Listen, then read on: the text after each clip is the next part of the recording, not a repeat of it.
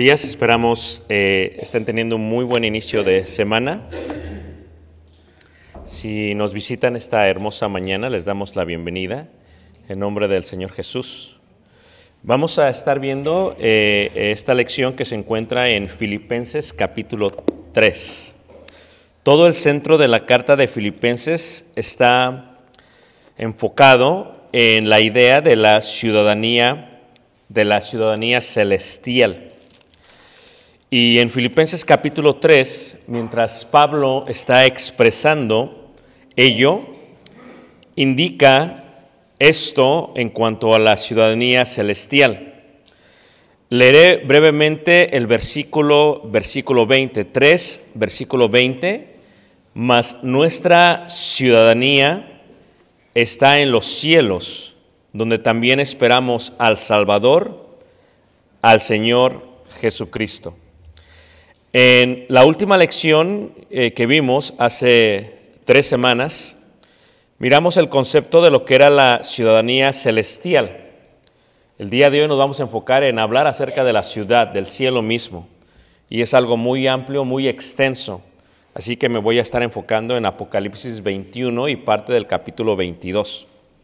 Pero cuando veíamos esta parte de lo que es la ciudadanía, una de las cosas que vimos en esta última lección, vimos el concepto de la palabra eh, ciudadanía y cómo se definía en la forma en que la escribió el apóstol Pablo. La palabra encierra una forma de gobierno, de lo cual uno puede participar o uno puede ser miembro. Dentro de la idea de la ciudadanía, de la cual lo entendían bien los romanos, y Filipos era una colonia romana, se encuentran lo que vimos que son los derechos. Todo ciudadano tiene derechos. Yo tengo derechos, tú tienes derechos en cuanto a la ciudadanía. Y algunos ejemplos que veíamos en cuanto a ello decíamos es, eh, no importa dónde tú vayas, tu ciudadanía va contigo. En este caso, eh, si tú eres ciudadano colombiano eh, o ciudadano mexicano o ciudadano guatemalteco, eh, estando aún aquí en Estados Unidos, llevas contigo los derechos de ciudadanía. El lugar donde tú estás pisando no anula los derechos de ciudadanía, tampoco anula la idea de la ciudadanía misma. Ahora, entre los derechos veíamos que la comunión con Dios es el más importante, la protección y el refugio que tenemos en Dios también es importante. Y el hecho de ser miembros de la familia de Dios también era importante. Donde quiera que tú vas, llevas esta hermosa ciudadanía. Reiteramos, si vemos, y dice el apóstol Pablo aquí, mas nuestra ciudadanía está en los cielos, y si ponen un separador ahí y vemos también Colosenses en el capítulo, capítulo 3, en el versículo 1, habla acerca de ello también, Colosenses 3, versículo 1. Por lo tanto, la ciudadanía no es en sí un lugar. La ciudadanía es un estado, un estatus. No es un lugar, es un estado, es un estatus. La ciudadanía es todos aquellos miembros de tal ciudad. Dice ahí en 3.1 de Colosenses, si pues habéis resucitado con Cristo, porque cuando tú y yo nacimos, de donde quiera que nacimos, nacimos con la ciudadanía de ese lugar. Eh, yo nací en eh, eh, el Hospital Parque de los Venados en Ciudad de México, entonces automáticamente con el nacimiento, mi nacimiento lleva una ciudadanía, tengo esta ciudadanía mexicana donde quiera que yo vaya. Después del 98, 97 creo que fue, se le permite a los mexicanos tener otra ciudadanía y preservar su ciudadanía y se le considera una doble ciudadanía. Antes no pues, se permitía eso, tenías que, que negar tu ciudadanía, eh, aborrecerla y hacerte estadounidense, pero después de esos noventas no, o sea, podías tener las dos. Ahora, eh, por el otro lado, la ciudadanía también se puede adquirir a través de una eh, naturalización, como se dice aquí en Estados Unidos. Entonces, eh, aquellos que hemos sido naturalizados en este país también somos ciudadanos estadounidenses. Es importante la ciudadanía, sí, porque la ciudadanía lleva ciertos derechos y siempre ha sido mi consejo para todos que en cuanto tengan la oportunidad, si ustedes tienen un derecho de ciudadanía de otro país y sus hijos nacieron aquí, extiendan su ciudadanía y hagan a sus hijos, nietos, si es posible, ciudadanos de los países que son, porque nunca sabes cuándo se va a llegar a necesitar, y se necesita, ¿eh? eventualmente se necesita. Eh, porque, por ejemplo, si, detuviesen a un estadounidense en Rusia, no es lo mismo que si detuviesen a un mexicano en Rusia. ¿Me entiendes lo que estoy diciendo? Al mexicano lo van a soltar luego, luego. Al estadounidense le van a dar vuelta ahorita con lo que está pasando. Como estadounidense no puedes ir a Cuba a través de un permiso solamente. Como mexicano puedes entrar sin ningún problema porque son hermanos los países. Entonces nunca sabes cuándo lo vas a necesitar cuando viajes con tu familia en algún lugar y hay alguna tormenta en donde vas a hacer la escala y no puedes aterrizar y te aterrizan en otro país. Nunca sabes lo que pueda pasar. Entonces la ciudadanía trae estos beneficios, estos derechos, ¿no? Pero también nosotros éramos ciudadanos de la tierra y al naturalizarnos del cielo, a través de la obediencia del Evangelio, ¿qué tenemos que hacer? Tenemos que creer en Jesús, que es Rey de, Reyes del cielo, tenemos que confesarlo delante de los hombres, como se hace una protesta de ciudadanía, que es sido ciudadanos que le hicieron, te levantas y pues, estás protestando y dices, ¿sabes qué? Es mi protesta. Yo decido sujetarme a las leyes de este nuevo país y, haces una promesa, etcétera, etcétera, y no se te da tu certificado o no eres considerado ciudadano hasta que haces esa protesta de ciudadanía. Lo mismo en la parte del cielo, ¿no? O sea, confesamos que Jesús es el Señor delante de los hombres, nos arrepentimos de todo lo que hicimos en la tierra, y entonces eh, nos sumergimos a las aguas del bautismo para nacer de nuevo, para naturalizarnos dentro de la, del cielo. Y al nacer de nuevo se escribe el registro en el cielo, tu nombre, un nombre nuevo, por eso Apocalipsis habla de un nombre nuevo, de no un nombre normal, un nombre nuevo, que solamente conoce el Señor, les he dado un nombre nuevo, dice Apocalipsis y por lo tanto entras a esta ciudadanía y estás en la tierra como extranjero y peregrino. Por eso, si pues habéis resucitado con Cristo, buscad las cosas de arriba, dice ahí, donde está Cristo sentado a la diestra de Dios, poned la mira, dice, en las cosas de arriba, no en las de la tierra. Entonces, esa idea trae la ciudadanía, trae beneficios y claro, trae también muchos derechos, muchos derechos que tal vez si uno trata de decir quién es ciudadano y quién no es ciudadano, pues no sabríamos. Pero, pero en cuanto a Jesús y en cuanto al cielo, Dios sabe quién es y quién no es. O sea, no puedes dudarlo. Tú sabes o no sabes. Les daba yo el ejemplo la vez pasada que, que a uno se puede, antes, ¿verdad? En los años eh, noventas, eh, mucha gente eh, irresponsablemente iba a los países de origen de vacaciones. Vamos a hablar de México solamente. Entonces, cuando tú cruzabas la frontera en México antes por carretera y ibas en un carro este, estadounidense, tú ibas y pasabas con el, el- el- agente de inmigración y le podías decir American Citizen. Y no le presentabas nada y te dejaban pasar. Así era antes, hermanos. Entonces mucha gente iba de vacaciones y regresaba y pues decían ellos tenemos cara de gringos, así que no hay ningún problema. Eh, y- pero, pero pasó el 2001, el 2001 y se acabó.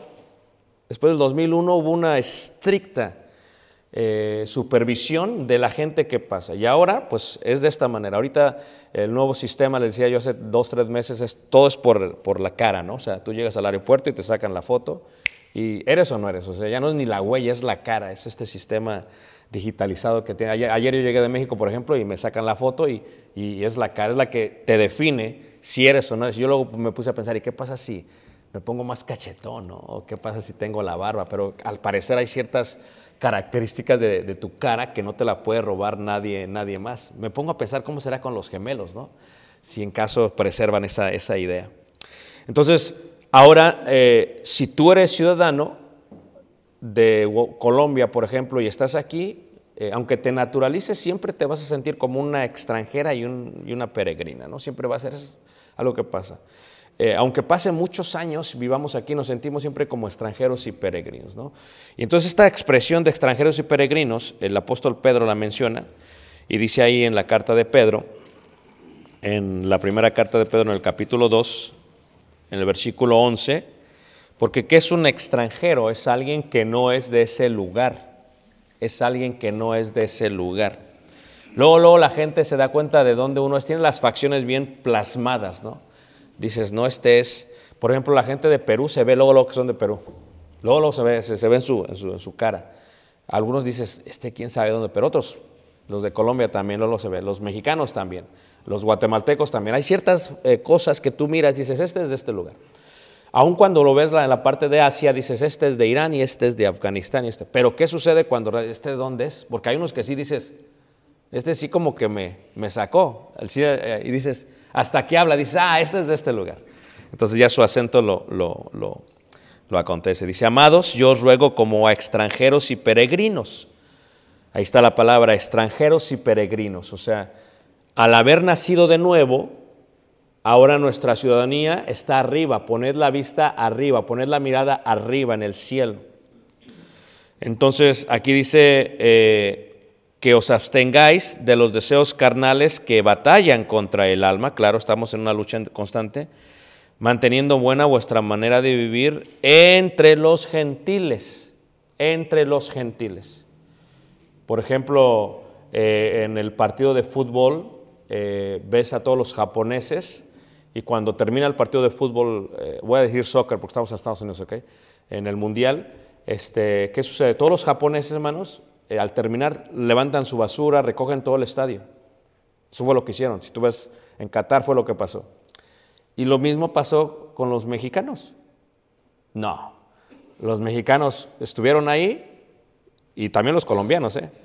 Eh, no, Colombia creo que no fue esta vez, ¿verdad? pero eh, este, y dejaron todo sucio, o sea, te distingue ciertas características.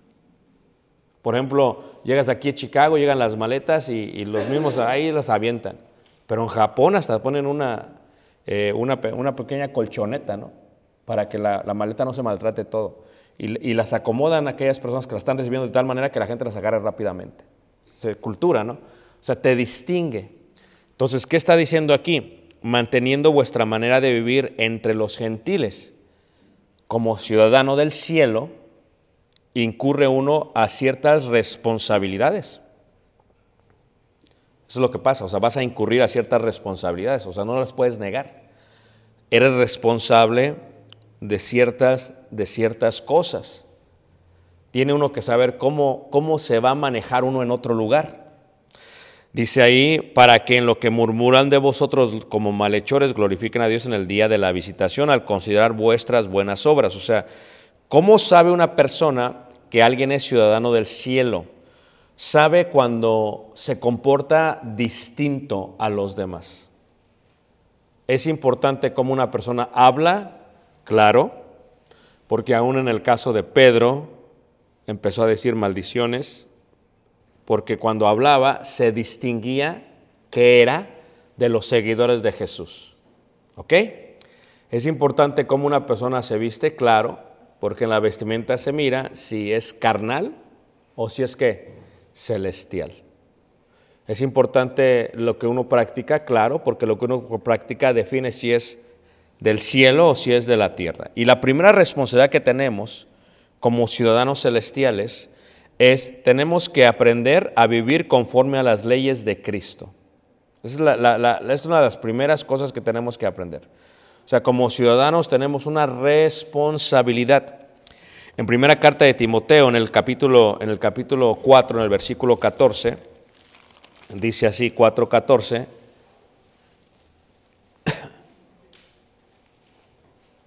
eh, leeré desde el versículo 1 Timoteo eh, capítulo 4.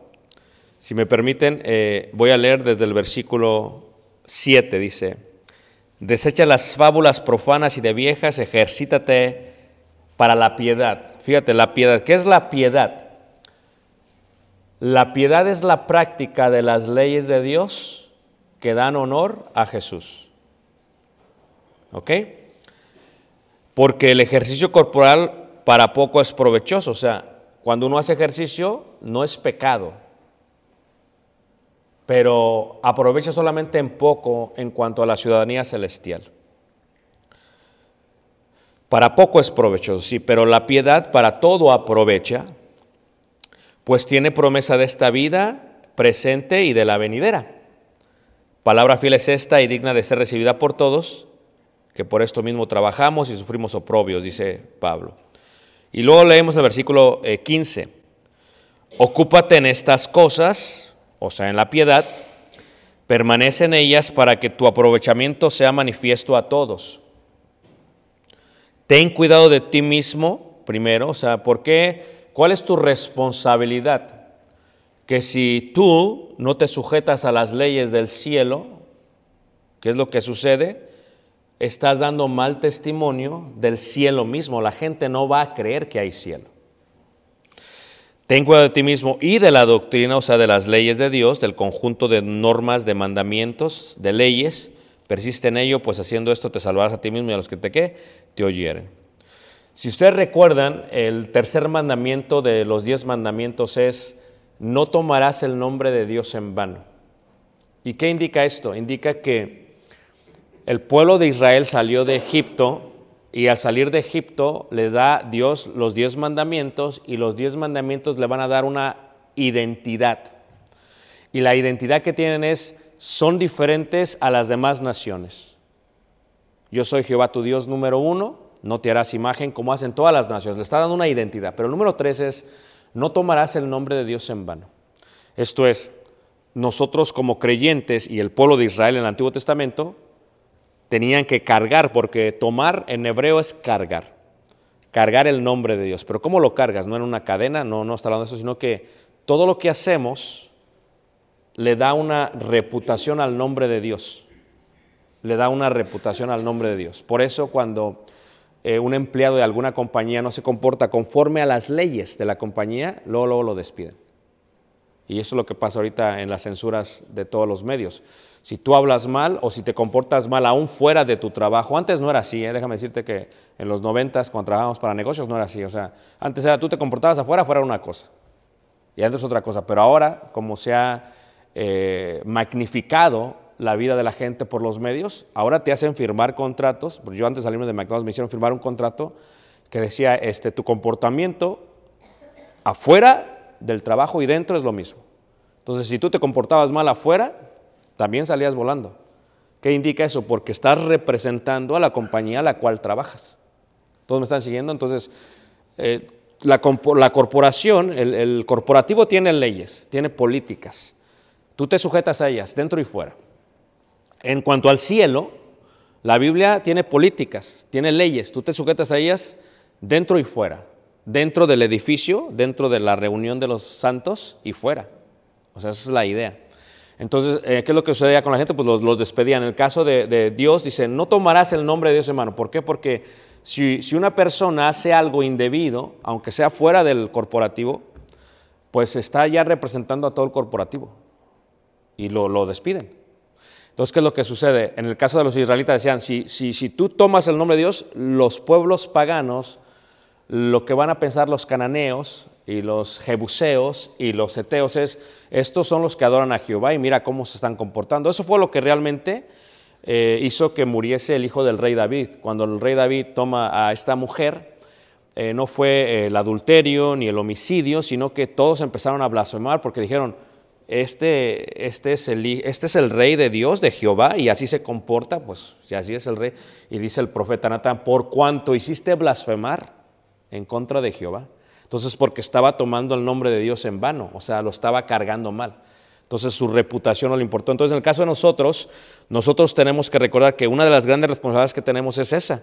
No podemos tomar a la ligera que somos, de alguna otra manera, pues ciudadanos de dónde? Del cielo.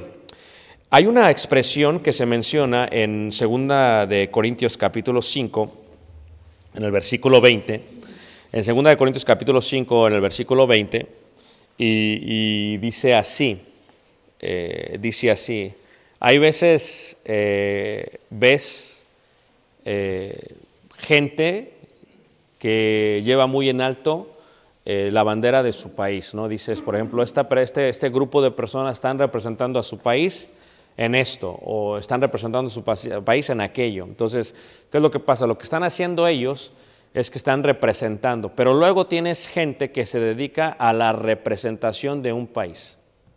¿ok? A la representación de un país. Entonces, eh, cuando hablamos de las relaciones internacionales que hay entre un país y otro, lo que hace una relación internacional son, son la gente que se habla, porque tienes dos países y los dos países ponen un representante y esos representantes están hablando. Entonces, claro, este está viendo por los, los derechos, los bienes de este país y viceversa. Pero cuando están hablando la relación humana que tengan, la, la- la increíble forma de comunicación que tengan, va a determinar cómo estos dos países se llevan. Entonces, a esto se les llama embajadores. Ahí en el capítulo 5, versículo 20 de la segunda carta de Corintios dice, así que somos embajadores en nombre de quién? De Cristo. O sea, no solamente tu responsabilidad es, es sujetarte a las leyes del reino de los cielos, de la ciudadanía celestial. Eso es tu responsabilidad, tu responsabilidad. Cuando dice una persona, eh, ¿por qué tú no puedes hacer esto? ¿Por qué tú no puedes hacer aquello? La gente a veces se enfoca en el discipulado de Jesús, en lo que no puedes hacer, y a veces esa es la excusa por la cual no se acercan a Dios. O sea, no puedes hacer esto, o sea, yo puedo hacer lo que yo quiera porque todo me es lícito, dice la Escritura. Más no todo qué conviene. Todo me es lícito, pero no me puedo dejar dominar por todo. Lo que está diciendo la Escritura es que uno debe de, asegurarse de entender de que aunque uno lo puede hacer todo, uno se está sujetando a las leyes del cielo. Y aunque todo lo puedo hacer, no, no me permite, no, no es propio, ni me conviene hacer todo esto. Pero ¿qué pasa con los embajadores? El embajador, dice ahí, de Cristo, como si Dios rogase por medio de nosotros. O sea, nuestra lengua, nuestra acción, nuestras pisadas son Jesús porque somos embajadores de Jesús. Por eso, eh, el, por ejemplo, el alcalde de aquí de, de, eh, el exalcalde de aquí de Chicago, Ralph Emanuel, un judío, lo pusieron, está como está como embajador ahorita de, de Japón. Entonces, ¿qué es lo que pasa? Eh, él está allá representando, allá vive, tiene su familia, allá viven, pero, pero él está representando Estados Unidos allá y está abogando por el bienestar de Estados Unidos y de los ciudadanos estadounidenses en Japón. Entonces, hermana Mireida, imagínense yo, si soy embajador de Cristo, estamos representando el cielo y, está, y tenemos que estar en pro del bienestar de los ciudadanos ¿qué? celestiales, aquí qué? Aquí en la tierra. Y entonces lo que hace Pablo dice, somos embajadores y estamos rogándole a la gente como si Dios rogase por medio de qué? De nosotros, porque los embajadores tienen una constante comunicación. ¿Con quién? Con, con el presidente y con el país, ¿verdad? Ustedes han visto aquella eh, película muy interesante donde se rompen las relaciones bilaterales entre Irán y Estados Unidos. Y entonces tienes eh, en la embajada estadounidense eh, en, en- en Irán eh, gente que, que no alcanza a salir, que no alcanza a salir. Y están escondidos en una casa literalmente.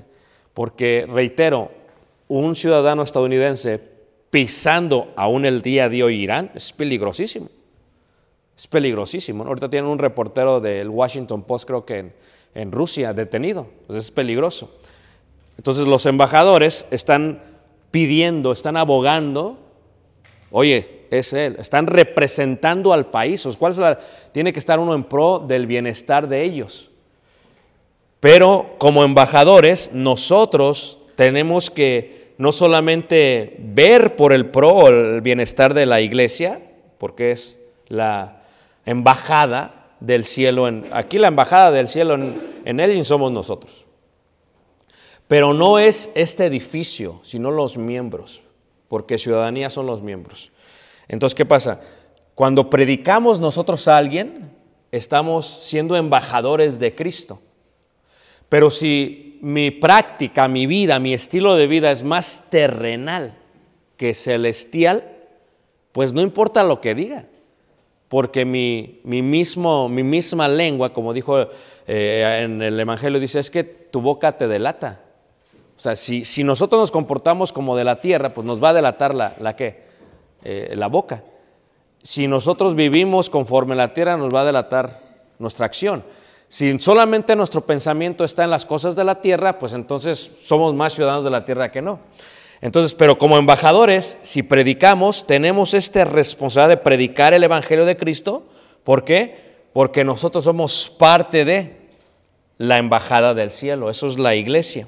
Somos embajadores y dice ahí, en nombre de Cristo, reconciliaos con Dios. ¿Qué está haciendo Pablo? Pablo le pide a la iglesia que estaba comportándose mal, erróneamente dice, reconcíliense con Dios, porque es un embajador. Y le está diciendo, compórtate, haz lo que está bien, haz lo que es correcto, haz lo que está bien, ¿verdad? Eh, no solamente tenemos eso, también tenemos otro, otra responsabilidad, ahí está en Efesios en el capítulo 4, tenemos la responsabilidad de pelear como soldado de Cristo. Cuando uno se hace ciudadano estadounidense, por ejemplo, y no sé si, levante, el- no quiero hacer sentir mal a nadie, ¿ok? pero ¿quién se ha hecho ya naturalizado de aquí nada más para, levante la mano, está bien, no vamos a hablarle a inmigración. Entonces, ¿qué pasa? Hay una parte, hermanos, que te dice, ¿estás dispuesto a levantar armas por tu país? ¿Han visto esa parte? ¿La vieron o no? Dice uno, no, yo nada más quería el, el certificado. No. ¿La ves? ¿Alguien se acuerda de esa parte? Ahora, esa parte, puedes tú excusarte y decir, ¿sabes qué?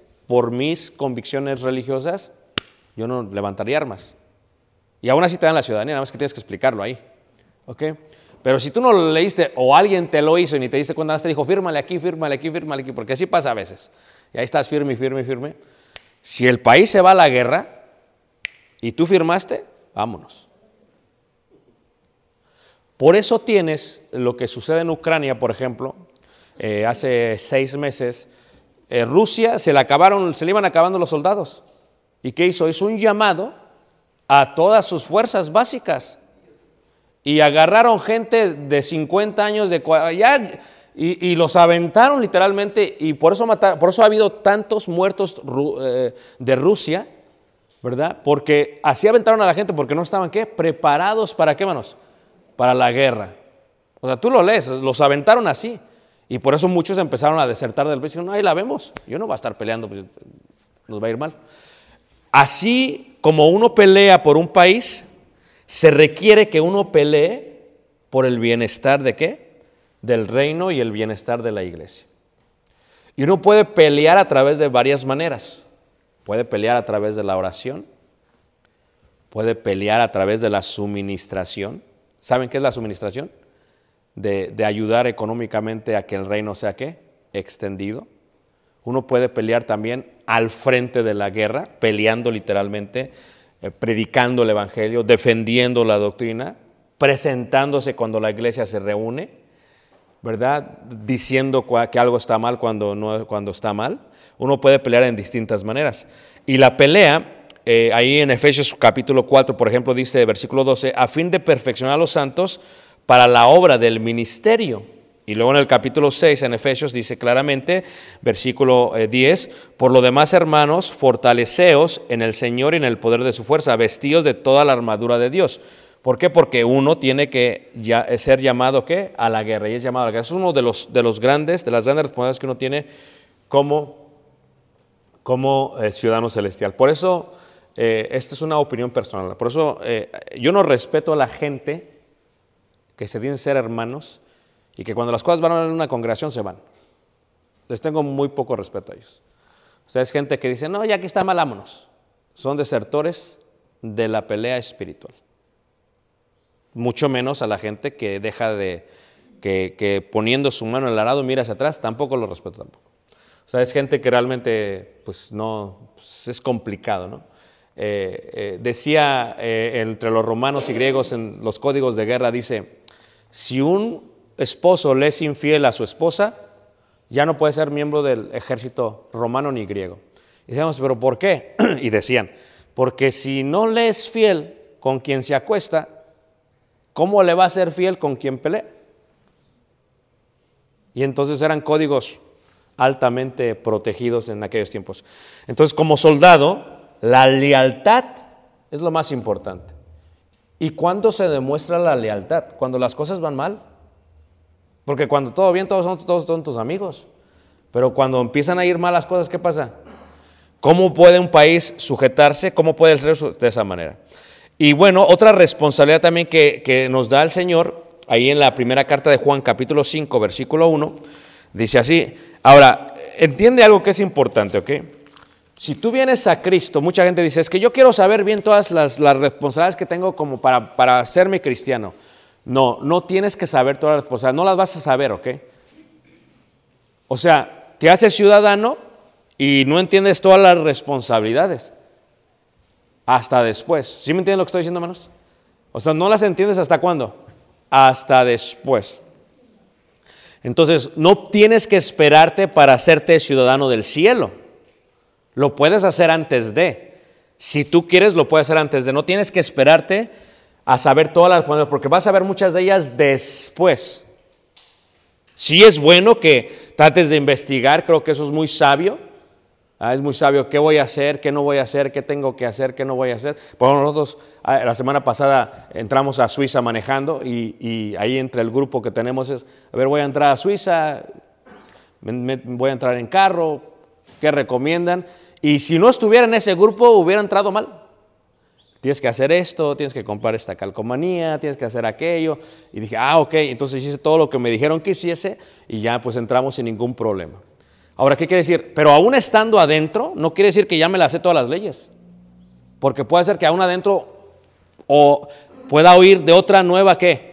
ley que no sabía y no por eso me van a anular la multa. Va, también va. ¿Qué quiere decir con esto? Que en cuanto al cielo, tienes tus responsabilidades, pero no te puedes esperar a saberlas todas antes de entrar. Puedes investigar algunas. Oye, si me hago miembro, ¿puedo seguirle bailando? Oye, si me hago miembro, ya no le pu- puedo seguir ya no hablándole a mi, a mi cuñada, a mi, a, mi, a mi tía. Porque a veces hay así, eh, de alguna u otra manera, eh, celos, contiendas, envidias o malas relaciones. ¿Y, cuál es la señal de una persona que ha venido a Cristo? Que se va a poner bien con todos, en cuanto de ella dependa. O sea, ¿sabes qué? Tengo una riña con mi tía, con mi prima, con- ¿sabes qué? Ya soy cristiana. No, no, vete de mi casa. Bueno, yo traté, ya es otra cosa. Pero si todavía estás con, con el recelo y con, pues, ¿qué tipo de cristiano es eso? Porque también quieres que aquella persona venga a Cristo. ¿Y cómo va a venir a Cristo? Lo primero que va a decir, esta, esta es cristiana y ni me habla. Así es el cielo, yo así no quiero estar allá. Entonces uno tiene que comportarse conforme a las leyes. En primera carta de Juan capítulo 5 versículo 1 habla de, otra responsabilidad y esta es el amar a los hermanos. Todo aquel que cree que Jesús es el Cristo es nacido de Dios y todo aquel que ama al que engendró, al que, al que engendró, ama también al que ha sido engendrado. En esto conocemos que amamos a los hijos de Dios cuando amamos a Dios y guardamos qué? Sus mandamientos. O sea, el amor es de Dios, entonces, este, una gran responsabilidad es amar. No solamente es un mandamiento, es una responsabilidad. Ahorita estamos finalizando la serie de estudios que se llama Las siete caras del amor. Y, y- y una cosa que tenemos que entender acerca del amor es que el amor es algo que se aprende y es algo que se practica, pero que antes de que se aprenda y se practica, se tiene que sentir, pero que aunque no se sienta, se tiene que practicar. ¿Me entendieron lo que acabo de decir, hermanos? Porque dices, tú es que yo no siento amar a esta persona, pues es que no se trata que lo sientas. O sea, tú confundes el amor con un sentimiento. Se trata de que lo hagas. Y que cuando lo hagas, entonces de esa manera vas a aprender a amar a una persona. Están como el papá, que dice, no, aquí no me traigan perros. No me traigan ningún perro. Y luego se le ocurre una hija y le da un perro y el papá ama más al perro después que los demás. Así pasa a veces. ¿Por qué lo llegó a amar más que los demás? Disculpen que lo compare de esta manera, pero en cuanto a los seres humanos, es difícil amarnos unos a otros. Pero no es que se lo debes de sentir, es una responsabilidad. Es que yo no siento amar al hermano, pues es que no- no tienes que, lo tienes que practicar. Porque como iglesia, eso es lo que somos. Eso es lo que somos. Es esta parte de, de la guerra, ¿no vas? Y de pronto, ¿qué dicen lo- co- los códigos de, de milicia estadounidense? Si uno se queda atrás, todos regresamos por él. Esa es la idea. Te caes, vamos por ti. Pero fíjate nosotros, si no nos amamos, se cae, pues que se quede, ahí la, ahí la vemos. Espérate, vamos a ver qué pasó. Vamos a ver qué sucedió. Pero luego sucede que vas, vámonos. Y no, aquí déjame. Ah, bueno, entonces ya. Traté. También tienes que entender esa, esa situación. Tratamos y no quisiste. Entonces, pero el amor es una de las distinciones más grandes de esto. Ahora, cuando entramos al cielo, hermanos, o los cielos, es, es un estudio muy profundo. Eh, lo vamos a tratar de explicar en, en- en el mes de abril, acabando el mes de abril, todas estas clases, pero no es fácil entender el cielo. Para entender el cielo, la mejor manera de entenderlo es entender la iglesia. Porque el cielo no es fácil, es como un enigma que es revelado en, en la Biblia. Pero es difícil de entenderlo. Porque automáticamente cuando pensamos en el cielo, para empezar tenemos distintos, distintos eh, niveles de conocimiento y de espiritualidad en la iglesia. Entonces, para que ustedes me entiendan, si hay un nivel de espiritualidad muy bajo, la mejor manera para que tú me entiendas es decirte, hay una ciudad allá en el cielo que nos está esperando. Y entonces esos hermanos dicen, ok, ya le entendí, no hay problema, ¿verdad? Yo voy a la ciudad de Dios, no hay problema. Pero luego tienes, cuando la gente va creciendo espiritualmente y empieza a elevar su nivel, sí, pero explícame, o sea, cómo son los edificios y, y cómo es la calle. ¿Me entiendes lo que estoy diciendo? ¿Y qué es? Y entonces ya viene un concepto distinto, ¿no? ¿Y cómo es? Entonces ya viene la parte de, ok, te voy a explicar cómo son las calles, cómo son las casas, cómo es la morada, cómo se vive allá. Y luego tienes a gente que ya está más elevada. Y dice, sí, pero eh, ¿qué significa vivir ahí? ¿Cómo es vivir en el cielo? O sea, tenemos que pagar utilidades. eh, ya nunca, no, no hay hospitales porque ya no hay dolor ni temor. O sea, y entonces ya tienes esta gente que requiere más. Entonces, por eso, en, pro de lo que acabo de mencionar, trataré de explicar los cielos de esa manera, pero es algo muy profundo, hermanos. Porque la única manera de ver los cielos o de entender los cielos es viendo Apocalipsis capítulo 21 y Apocalipsis capítulo 22. Es la única manera de entender el cielo. Pero, aunque el cielo está colocado en toda la escritura, no lo puedes ver a menos que lo veas con ojos muy espirituales. Primero, en Apocalipsis capítulo 21 se menciona el cielo. En hebreo no es cielo singular, es cielos. En griego es singular, cielo. ¿ok? Eh, Bezaleo se dice en, en griego. En hebreo es Shemayim. Entonces, dice ahí 21.1, dice, vi un cielo nuevo y una tierra nueva. Entonces, si tú estás en este primer nivel espiritual, tú te vas a imaginar que, que así como esta tierra es, así es allá. Es lo que lo primero que va a venir a tu mente es, entonces, si hay un cielo nuevo, tú dices, que va a haber un cielo como este, pero es nuevo, es diferente. Y una tierra como esta, pero no es diferente. Lo primero que tú vas a pensar, porque ese es tu nivel espiritual. Pero claro, eh, no debemos olvidar que el Apocalipsis se escribe con símbolos y que los símbolos son, se toma algo espiritual y se explica a través de algo material, pero ¿cómo puede explicar lo espiritual con la materia? A través del símbolo. El símbolo te dice eso. Y siempre lo he explicado de esta manera, eh, eh, para que me entiendan. Yo digo, este es un símbolo de qué? De pesos. ¿Todos de acuerdo? Pero ¿verdad que esos no son los pesos? ¿O quién podría gastarse ese dinero? Eso es un símbolo. ¿Es un símbolo de qué? Eh, de pesos. En este sentido, lo que ves en Apocalipsis son símbolos para entenderlo. Y aquí dice, vi un cielo nuevo y una tierra nueva. Y lo primero que tal vez tenemos que entender es que el cielo nuevo o los cielos o lo celestial, y esta es la parte donde tal vez muchos se van a desanimar, ¿ok? Pero eh, es una realidad.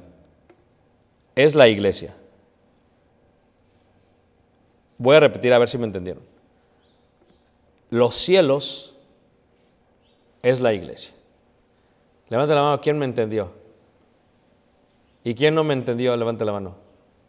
¿Y los demás están aquí o solamente yo vivo? Estamos en el cielo. ¿sí? Bueno, esa es la parte que vamos a explicar. Veámoslo de otra manera, ¿qué les parece?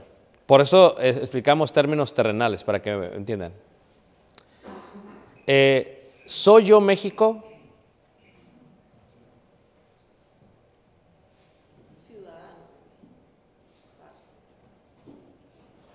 La primera pregunta sería, hermano, ¿podrías decirme de qué estás hablando? Es la primera pregunta. Ok.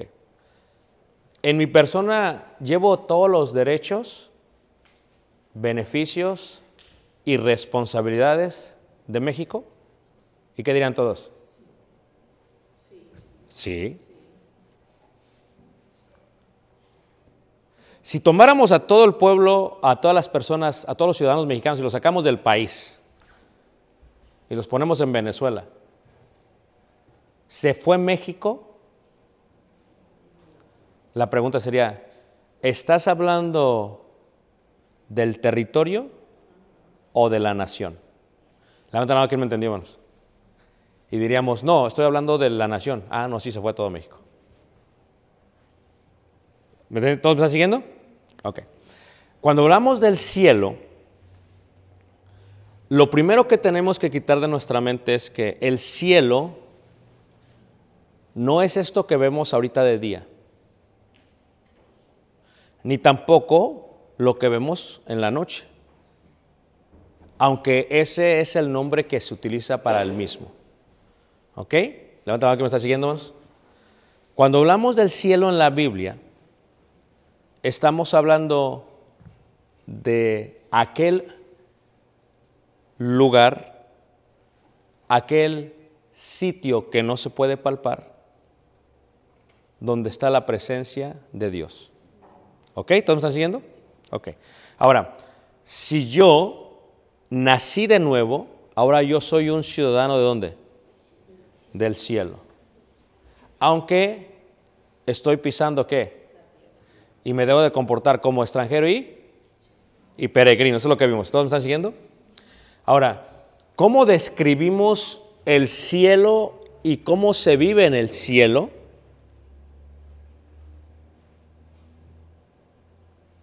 Bueno, tal vez podríamos empezar diciendo, ¿cuáles son los nombres que se le da a el cielo dentro de la Biblia?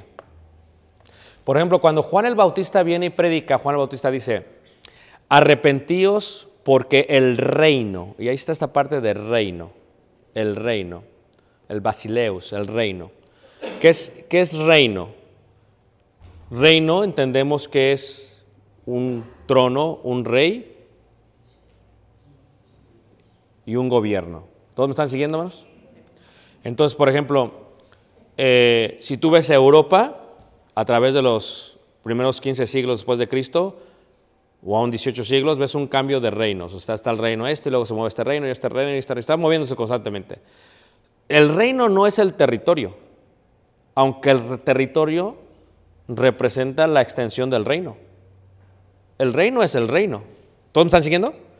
Entonces, cuando hablamos del reino de los cielos, dice Juan el Bautista, el reino de los cielos se ha acercado, o sea, arrepentíos porque el reino de los cielos se ha acercado, indicaba que este reino era la iglesia. ¿Ok? Ves tú, por ejemplo, en eh, Colosenses capítulo 1, versículo 13, y dice ahí, Colosenses capítulo 1, en el verso 13, dice así, el cual nos ha librado de la potestad de las tinieblas y trasladado a qué? Al reino de su amado Hijo. ¿Ok? Hace unas lecciones, no sé si fue aquí o fue allá, hablé acerca del alma. ¿Lo hablé aquí o no lo hablé aquí, hermanos? Levanta la mano si alguien se acuerda de lo que estoy diciendo. ¿Alma? No sé dónde lo hablé. ¿Ok? El alma es la ventana entre lo físico y lo espiritual. En lo espiritual tenemos el espíritu del hombre y en lo secular físico tenemos el cuerpo físico. Mi espíritu y mi cuerpo físico, uno vive en las huestes espirituales y uno vive en la parte física. Pero lo que los unifica, lo que los abre, lo que los conecta es el alma. ¿Me están entendiendo todos? El alma es la conexión, es la ventana. ¿Ok? Ahora, cuando habla acerca del reino de los cielos, el espíritu es añadido al reino de los cielos. Aunque el cuerpo físico sigue viviendo en la tierra. Yo soy miembro del el reino de los cielos o tengo una ciudadanía celestial y por lo tanto me tengo que comportar conforme a la ciudadanía que tengo. ¿Todos me están siguiendo, hermanos? Entonces, la iglesia, si tú ves a todo el grupo de personas, se supone que todos sus espíritus son miembros y tienen la ciudadanía celestial. Pero ¿qué pasa cuando el miembro no se comporta conforme a las leyes del reino de los cielos? Cuando no se comporta, aunque éste diga que es ciudadano celestial, porque se sujeta más al mundo y a la carne, es carnal. ¿Me están siguiendo? Ok, entonces, cuando ves todo este grupo de personas que son miembros del reino, fíjate cómo dice Hebreos en el capítulo 11, Hebreos en el capítulo 11, dice capítulo 12, perdón, en el versículo versículo 22, 12, 22, ¿ok? Entonces, cuando una persona muere, regresamos al ejemplo acá, una persona muere, está su alma, espíritu, carne, alma, Cuando una persona muere, el cuerpo físico regresa a la tierra. Pero en ese suceso ocurre algo, que recibe un cuerpo espiritual. Y entonces, al recibir un cuerpo espiritual, va y yace en el lugar de los muertos, en el Seol, en el Hades.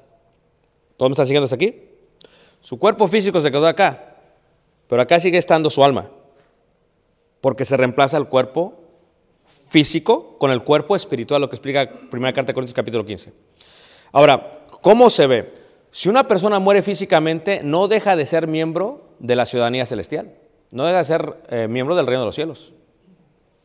Y aquí se está mirando esto, dice, sino que os habéis acercado al monte de Sion, a la ciudad del Dios vivo, Jerusalén la celestial. Le llama celestial porque hay terrenal y hay celestial. ¿Cuál es la terrenal? La que vas a ver a Israel. ¿Cuál la celestial de la cual estoy hablando? Dice, a la compañía de muchos millares de ángeles. Pero antes de eso dice, a la ciudad del Dios vivo. Bueno, cuando hablamos de la ciudad del Dios vivo, nosotros entendemos por ciudad algo así. ¿Estamos todos de acuerdo? Esto es ciudad para nosotros. Pero la ciudad de Elgin no se parece a eso. ¿Estamos de acuerdo?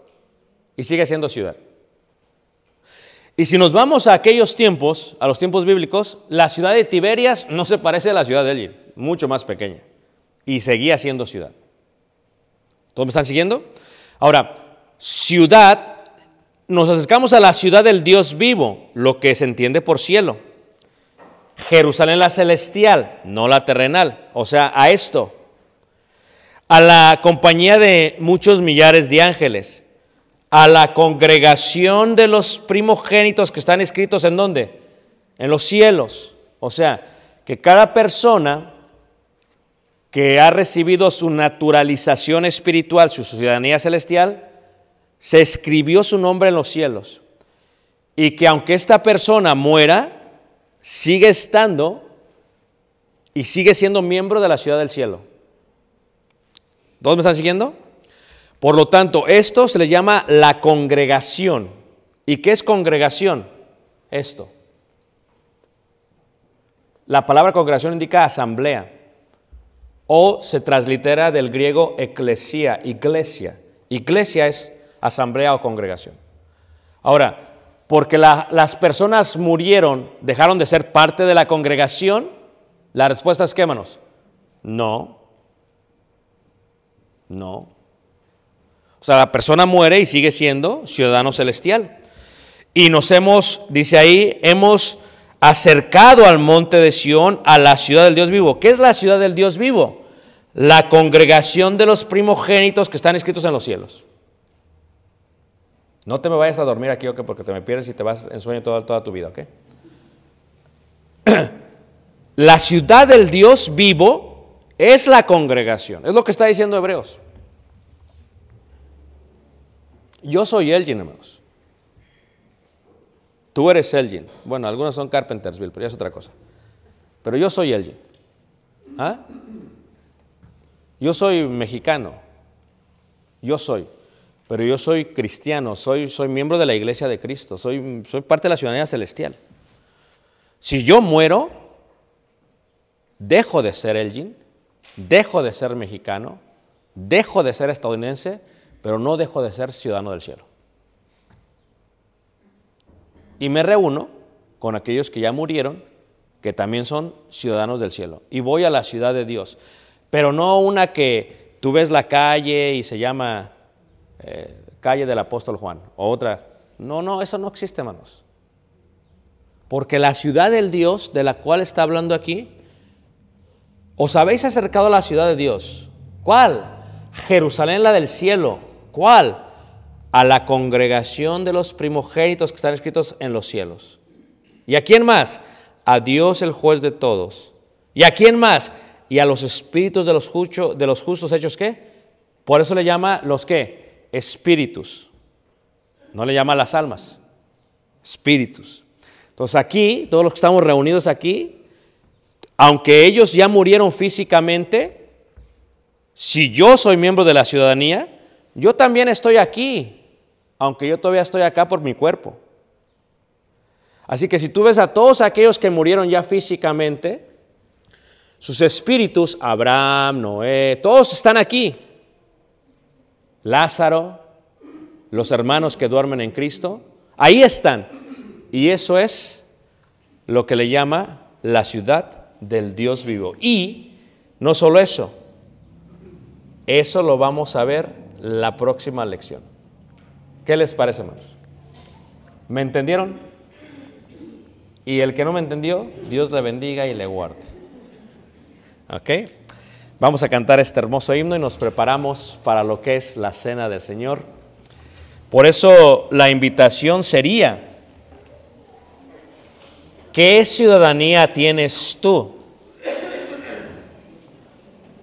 Imagínate tú, ¿cuánta gente no batalla para recibir su ciudadanía estadounidense? Y esta va a perecer en el momento que mueras. Pero la ciudadanía del cielo la puedes tener para toda la eternidad. Y hoy puedes arreglar tu ciudadanía. Hoy. Pero recuerda, tienes beneficios, pero tienes también derechos, pero tienes responsabilidades. Por eso, si alguien quiere, bien puede. Este himno declara lo hermoso que es el cielo y nos preparamos para ello. Cielo es un bello lugar lleno de...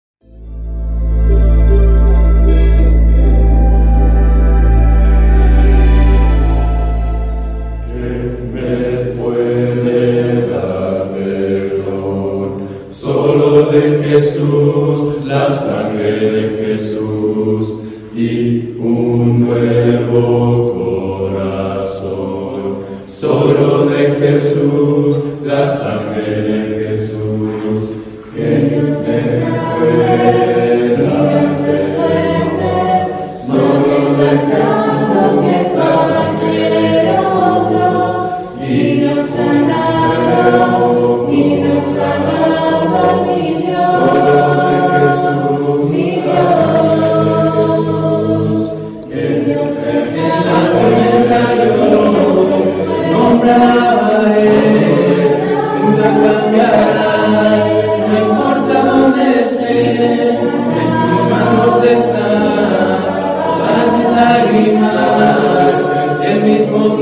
Amen.